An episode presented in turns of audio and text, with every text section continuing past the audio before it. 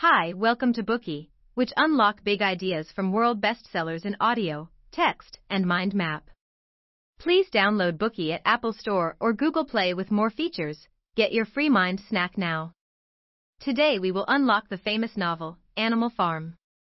George Orwell wrote this political satire in the form of a fable in 1945, giving it the title Animal Farm.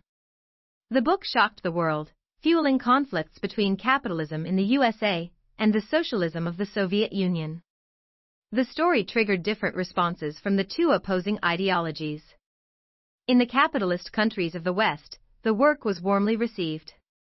People believed it was an objective evaluation of a socialist country and told the truth about its living conditions. Western societies embraced the story, and its popularity grew. Animal Farm was translated into more than a dozen languages, adapted for children, illustrated and turned into animated movies. Orwell himself became a spokesperson and arbiter of his time, with influential moral views and a linguistic style that influenced the works of many Western novelists and playwrights of the 1950s and 60s. However, in communist Russia, the novel was regarded as anti-Soviet, anti-socialist, and was banned for many years. In fact, the book is widely regarded as a revelation of the dark side of Joseph Stalin's influence in the Soviet Union and an attack on totalitarianism across the world. In the preface to the Ukrainian edition, Orwell says that some elements of the plot were inspired by the historical facts of the Russian Revolution. During the Cold War, the United States actively used the book as a propaganda weapon against the Soviet Union. So is this really an anti-socialist story? Why did it touch a nerve on both sides? Next, we will discuss the novel's plot in three parts. Firstly, we will explain the novel's narrative framework. We will hear how the animals on the farm plan their revolution, and what kinds of power struggle take place as the revolt gets underway. And how the ruler gradually starts to betray the revolutionaries. In the second section, we will analyze the ideas this work seeks to convey and the symbolic representation behind the character of the various animals. In part 3, we'll talk about Orwell's approach to writing, how his experiences changed his ideological views, and why he wanted to use animal imagery to illustrate his ideas. Part 1 The Changes at Animal Farm. Manor Farm, the former name of Animal Farm, was owned by a cruel and greedy farmer, Mr. Jones. One night, drunk on wine, he forgets to close the henhouse and lock up the animals. So while he and Mrs. Jones sleep, the animals assemble in the large barn and listen to a speech delivered by Old Major, a venerated pig. Old Major is 12 years old and slowly dying. Before he breathes his last breath, he wishes to pass on his wisdom to other animals. He speaks with indignation of the miserable lives animals lead. As soon as they are born, they are forced to work, their food is barely enough to sustain them, and they are sent to slaughter when they are of no further use. He tells the assembled animals that this tragic way of existing is not natural. There is plenty enough land in England for all creatures to have a decent life. The main culprits of this tragedy, he argues, are humans. They have always exploited the labor of other animals for their own gain. From Old Major's point of view, men are the root of all evil. Only by getting rid of their domination can animals live a free and rich life. So Old Major encourages the animals to rise up. To galvanize them, he teaches them the anthem Beasts of England. The song's lyrics are about the promise of a better future for animals. Inspired by its words, they sing the song over and over again. After this encouraging speech, three days later, Old Major dies. The animals who were there carry his message with passion, passing it on to others. Everyone actively prepares for the rebellion, waiting in anticipation for the fated day to come. Conditions for the animals deteriorate. After losing a damaging legal battle, Mr. Jones neglects his farm more than ever and is always drunk. On Midsummer's Eve, he drinks heavily and falls asleep on his bed. His hired farm workers are idle, and the animals have had no food all day. Later, crazed with hunger, the animals break into the shed, where Jones locks away their food. The noise awakes Jones. Seeing what has happened, he indiscriminately lashes out at the animals. The starving animals cannot stand it any longer, So they bring their plan into action and fiercely rush at the farm hands who flee in terror. At the end of the day, the rebellion is complete, and the animals control the farm. Now the farm belongs to the animals. Among them, two outstanding pigs, Napoleon and Snowball, assume leadership. Snowball is lively, articulate, brimming with ideas and plans. He devotes himself to establishing a range of animal organizations, such as for hens, the Egg Production Committee, the Clean Tails League for Cows, and the Wild Comrades Re-Education Committee to tame the rats and rabbits.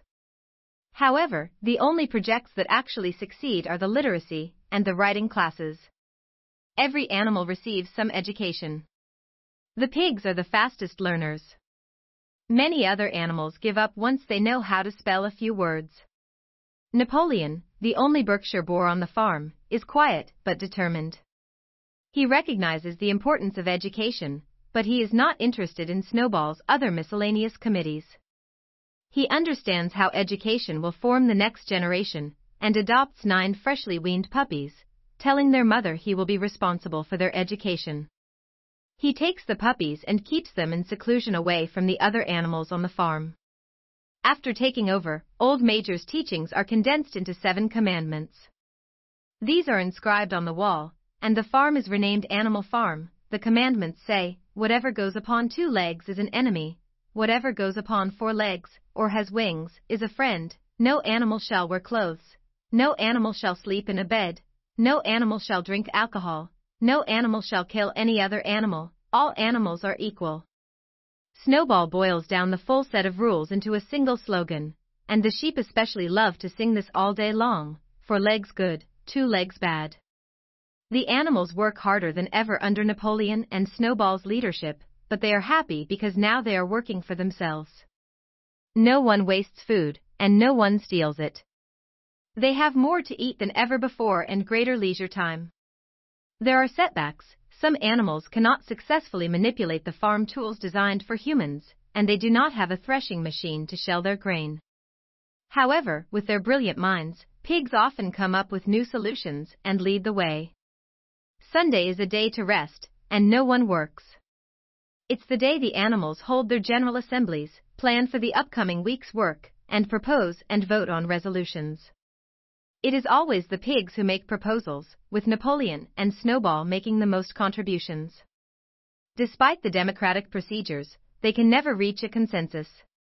For example, if one of the pigs promotes sowing barley in the winter, the other will recommend planting more oats. Snowball usually wins the majority of the votes because of his excellent oratory, but Napoleon is skilled at canvassing for popularity outside the assembly.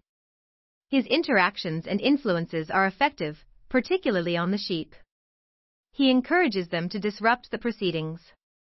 The sheep often interrupt the meetings singing four legs good, two legs bad, especially when Snowball's persuasive speech reaches a dramatic point. A project to build a windmill causes the most intransigent disagreement. Snowball thinks the windmill should be constructed to generate electricity. Electricity can provide light and heat and run various machines to do the work for the animals. It would ease their working schedule. However, Napoleon scoffs at the scheme. He believes the priority should be increasing food production. Everyone could starve to death while they waste time building a windmill. Eventually, one Sunday, they come to the final ballot, and Snowball's eloquence wins it by a landslide. At the moment when the triumphant decision is announced, Napoleon lets out a howl. Nobody has heard such a terrible sound before. Nine big dogs rush in and go straight for Snowball. Desperately, he escapes from the hound's jaws and flees. This leaves Napoleon as the sole commander of the animal farm. He immediately announces the suspension of the Sunday meetings. Instead, decisions will be made by a special committee of pigs, led by him all the other animals would simply have to accept their decisions. Needless to say, the announcement upsets the other animals, among them four little pigs who only know a few words. They disapprove of the new arrangements. Everyone wants to protest, but they don't know how to express themselves. The four little pigs don't dare to speak up, they are too frightened of the barking of the nine fierce dogs who act as Napoleon's bodyguards. Then, the sheep begin to sing, four legs good, two legs bad. By the time they quieten down, the opportunity for discussion has passed. In the aftermath of the meeting, Squealer, a pig renowned for his eloquence and persuasiveness, lobbies to the animals on Napoleon's behalf. He portrays Napoleon's power grab as an act of self sacrifice for all animals' benefit. He attempts to discredit Snowball's legacy. He uses their fear of Jones as a trump card when the other animals challenge him. If they don't put their trust in Napoleon, Jones will return and reclaim the farm. He declaims, Surely, comrades, you do not want Jones back? It's true, no one wants the farmer back. If Napoleon's move is what can prevent Jones's return, the animals can't argue against it anymore. Today we are just sharing limited content. To unlock more key insights of world-class bestseller please download our app.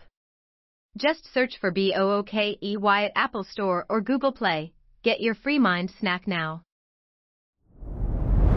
Dir hat dieser Podcast gefallen? Dann klicke jetzt auf Abonnieren und empfehle ihn weiter. Bleib immer auf dem Laufenden und folge uns bei Twitter, Instagram und Facebook. Mehr Podcasts findest du auf meinpodcast.de.